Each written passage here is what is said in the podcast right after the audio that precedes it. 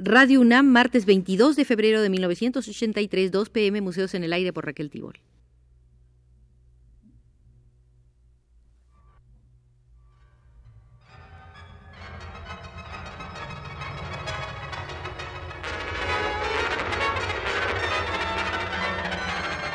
Museos en el Aire.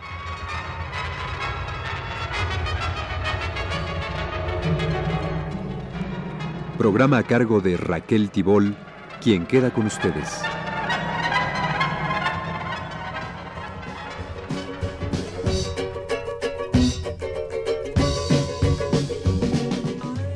Tres visitas hicimos ya al Museo Internacional del Periodismo bajo la sabia conducción de Alfonso Reyes. Esta será hoy la cuarta y última. Comenzamos por la sala de los monopolios de noticias. Ante las exigencias del tiempo, o se acentuaban en los periódicos las consolidaciones, o se usaba por ahorro de esfuerzo de un sistema uniforme y cada vez más desarrollado para alimentar, para llenar los periódicos. Esto equivalía a un monopolio, si no de los periódicos, sí de la materia prima que ellos servían al público. Si antes este monopolio era de noticias, órgano especial para una función diferenciada, que no ha dejado de significar un progreso, después ha llegado a la empresa de artículos. El monopolio de noticias contenía ya un peligro en sí, porque ¿dónde está la frontera entre una opinión y una noticia? ¿Y quién puede saber hasta qué punto el efecto de una noticia se altera con el modo de darla? Recuerdes el caso bien conocido de países que por haberse lanzado a reformas contrarias a ciertos intereses trabados con los monopolios, se han visto cercados por una verdadera campaña de descrédito universal. Basta para ello con que las agencias de noticias seleccionen cuidadosamente los telegramas sobre el país en cuestión, formando sobre él verdaderas antologías de catástrofes, donde se insiste en todas las sombras del cuadro, prescindiendo de sus luces y claridades. Ante los representantes de una docena de diarios de París, Alfonso Reyes hizo la siguiente experiencia.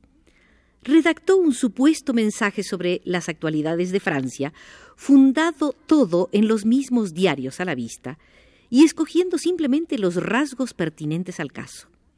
Y de este supuesto mensaje resultó claramente, para un lector desprevenido, que Francia se venía abajo en su agricultura, su industria, su comercio, su ahorro bancario, su seguridad social y su misma vida doméstica.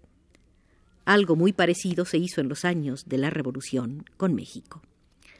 Por otra parte, ante la abundancia de noticias que se compran ya hechas en el mercado de las agencias, los periódicos se han ido acostumbrando a amontonar los telegramas que se les suministran uno tras otro sin orden cronológico muchas veces, y dejando que se complementen o rectifiquen entre sí como ellos puedan dentro de la cabeza del lector.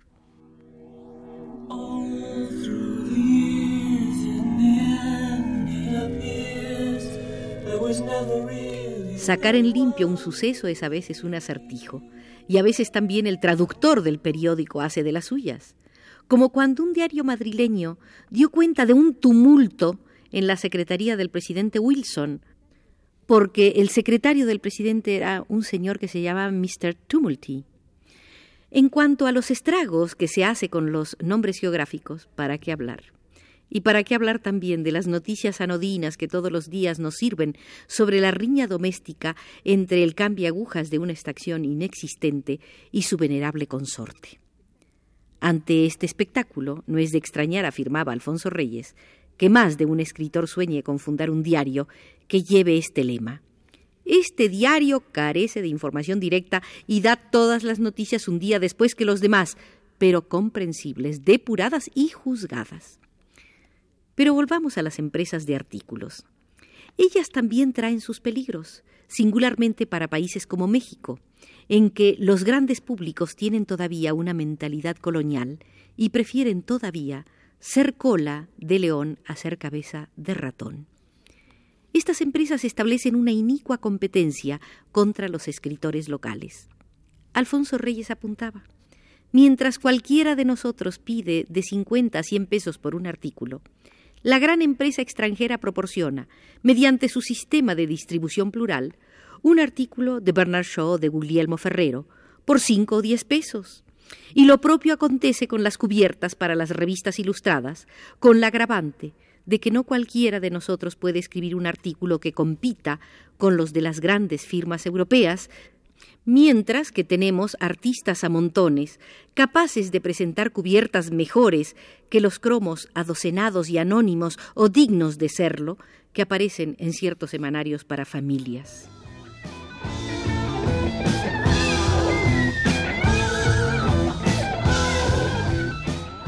Ahora Alfonso Reyes nos invita a pasar a la sala de los orígenes del periodismo español. Las leyes de Alfonso el Sabio contra los propaladores de falsas nuevas, que hacen pensar en las medidas del gobierno brasileño contra los boatos cuando la Revolución Paulista de 1932, muestran que desde el siglo XIII quería ya nacer una manera de periodismo. Los descubrimientos del siglo XVI al aumentar la curiosidad pública, facilitan el nacimiento de esta nueva institución social. Las cartas de Colón y las de Américo Vespucio están en los orígenes del periodismo. La consecuente multiplicación de transacciones comerciales viene a fomentarlo. Plazas situadas como Venecia, en el cruce de los mercados, congregaban una cohorte de verdaderos agregados comerciales que derramaban desde allí sus informaciones. En los siglos XVI y XVII, fuera de los casos de guerras civiles, hechos de la Casa Real o grandes catástrofes como los terremotos, las noticias más bien se referían al extranjero.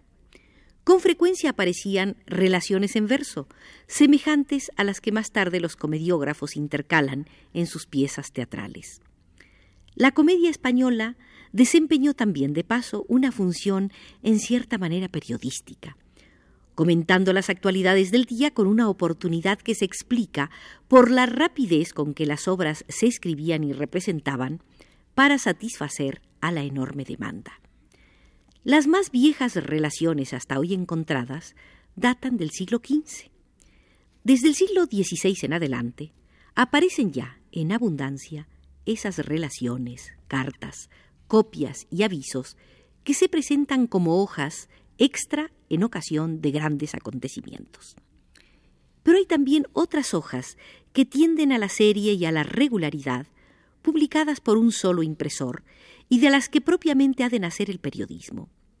Más tarde, vendrán las publicaciones de ciertos institutos o sociedades de cultura, los periódicos literarios y, finalmente, pequeñas revistas misceláneas de ciencia, literatura y noticias varias. Italia y España son los países en que el periodismo embrionario fue más activo durante el siglo XVI. En el XVII domina Holanda, luego Francia, y al siguiente siglo sobresale Inglaterra. Aún no se ha determinado la influencia de España en la literatura periodística de los siglos XVII y XVIII, pero es bien perceptible la acción de Quevedo y sus sueños hasta en los ensayos de Addison. El periodista inglés Lestrange tradujo los sueños al inglés. Otros descubren ciertas influencias de Guevara en Tatler y en el Spectator. Estos periódicos ingleses devolverán a su vez el servicio recibido inspirando a los periódicos españoles del siglo XVIII.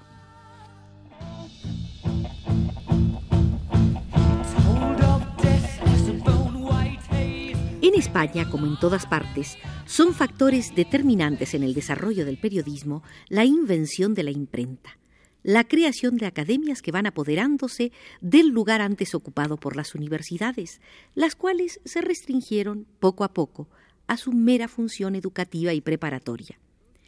El desarrollo del enciclopedismo en el siglo XVIII y el desarrollo del correo.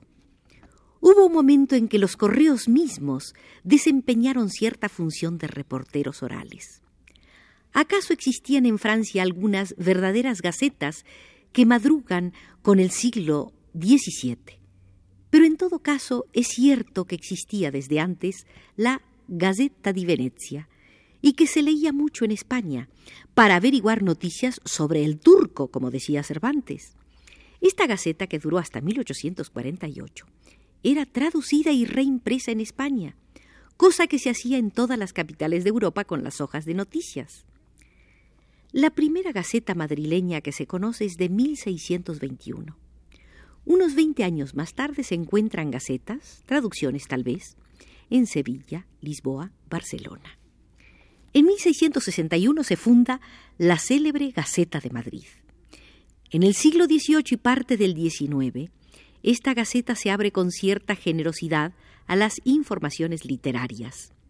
La relación se refería a un solo acontecimiento. La Gaceta era una colección. Aunque el periódico y la revista literaria hayan nacido juntos, la revista literaria cobra su carácter distintivo con el academismo del siglo XVIII, a excepción de algunos antecedentes extranjeros tan precoces y tan ilustres como el Journal de Savant y The Philosophical Transactions, que data de 1665.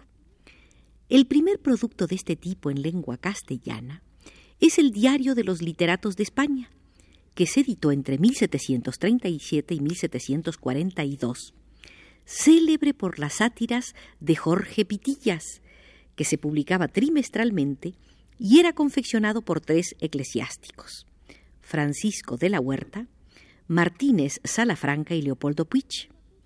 Su materia era la reseña de publicaciones, la campaña del gusto contra los excesos del gongorismo y de la comedia española del siglo de oro, el neoclasicismo, etc., procurando en la discusión ese tono imparcial que era característico en los modelos europeos del género.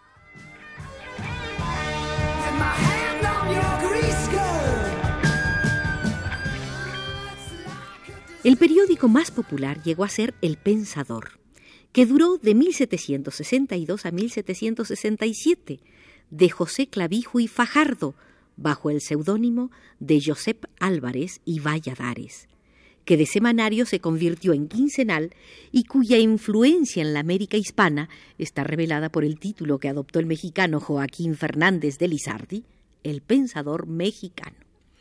La sátira social de Clavijo tenía por lo menos la virtud de alzar verdugones. Como los demás, se aplica con frecuencia a los malos hábitos que se habían deslizado en las representaciones teatrales, entre los actores y entre el público. Menos acervo que el censor, el cual aparece muy influido por los enciclopedistas franceses y descubre simpatías sociales francamente revolucionarias, más inclinado al tono del spectator, el pensador logra, entre otras cosas, la definitiva prohibición de los autos sacramentales en 1765.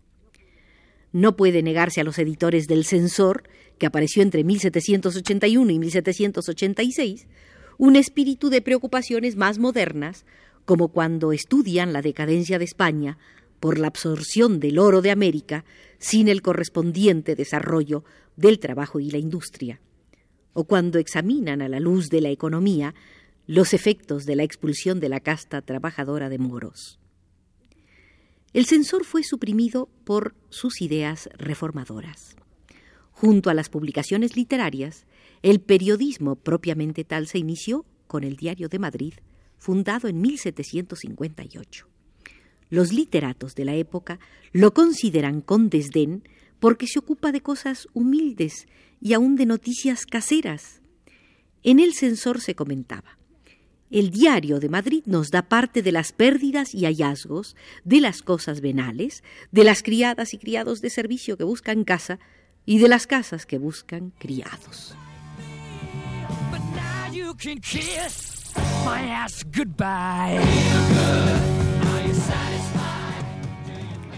Así de humilde fue el nacimiento del periodismo en España. Debemos agradecer a Alfonso Reyes la entretenida conducción en el Museo Internacional del Periodismo. La visita ha terminado porque así nos lo indica Antonio Arzate desde los controles.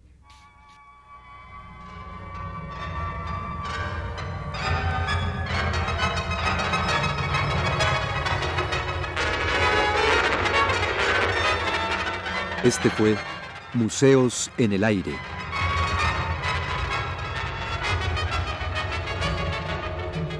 El programa de Raquel Tibol que se transmite todos los martes a las 14 horas.